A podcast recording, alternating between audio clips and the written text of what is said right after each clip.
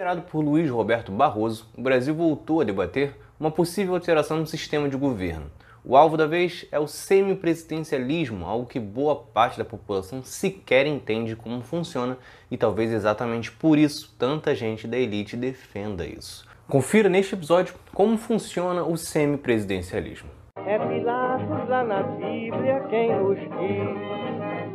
E também faleceu por ter pescoço o infeliz autor da guilhotina de Paris. Agora, em julho, o ministro do STF e presidente do Tribunal Superior Eleitoral, Luiz Roberto Barroso, defendeu a implantação do semipresidencialismo no Brasil. A ideia foi logo apoiada por outro ministro do STF, Gilmar Mendes. A proposta não chega a ser nova e de tempos em tempos surgem outras ideias para diminuir o poder do povo e ampliar o da classe política. Tempos atrás já foi o parlamentarismo, que inclusive já foi rejeitado em dois plebiscitos. Parece que para eles só o fato do Centrão ter tanto poder no comando do país não é o suficiente. Eles precisam ter o poder de escolher quem manda no país. Isso não significa que o semipresidencialismo não tenha vantagens. Porém, é inegável que a escolha do líder do país sai das mãos do povo e vai para um de um grupo de políticos.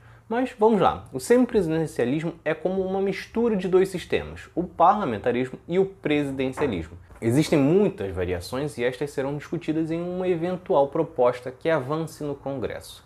Só que, basicamente, a população continuará votando para presidente. Porém, ele agora terá poderes menores, como cuidar da política externa e as Forças Armadas. Ele também irá nomear um primeiro-ministro que será o responsável pela política interna, com apresentação de leis e programas sociais, por exemplo. Só que considerando que o presidente enfrente um Congresso hostil, ele terá trabalho para escolher alguém que atue da forma que ele defende e que o povo apoiou na hora da votação. Isso porque a escolha do primeiro-ministro vai ser algo similar ao que ocorre hoje na nomeação de outros ministros, ou seja, pensando em agradar o legislativo. Algo preocupante levando em consideração que normalmente o Centrão em praticamente todas as eleições, consegue quase metade da bancada do Congresso e, portanto, sempre terá poder de barganha. Em outras propostas, a escolha do primeiro-ministro, inclusive, seria feita diretamente pelo Congresso, reduzindo ainda mais o poder do presidente eleito pelo povo. Os defensores do sistema alegam que isso trará mais estabilidade, não haverá tantos pedidos de impeachment, porém, essa estabilidade não estará ligada a uma melhora do governo e sim no fato do primeiro-ministro já ter o apoio do Congresso.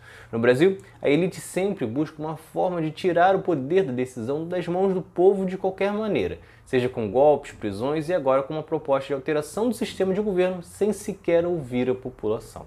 Aqui no canal você tem outros vídeos que explicam um pouco as diferenças de sistemas de governo. Se vocês gostaram, curtam, se inscrevam para não perder nenhum episódio do outro lado da história.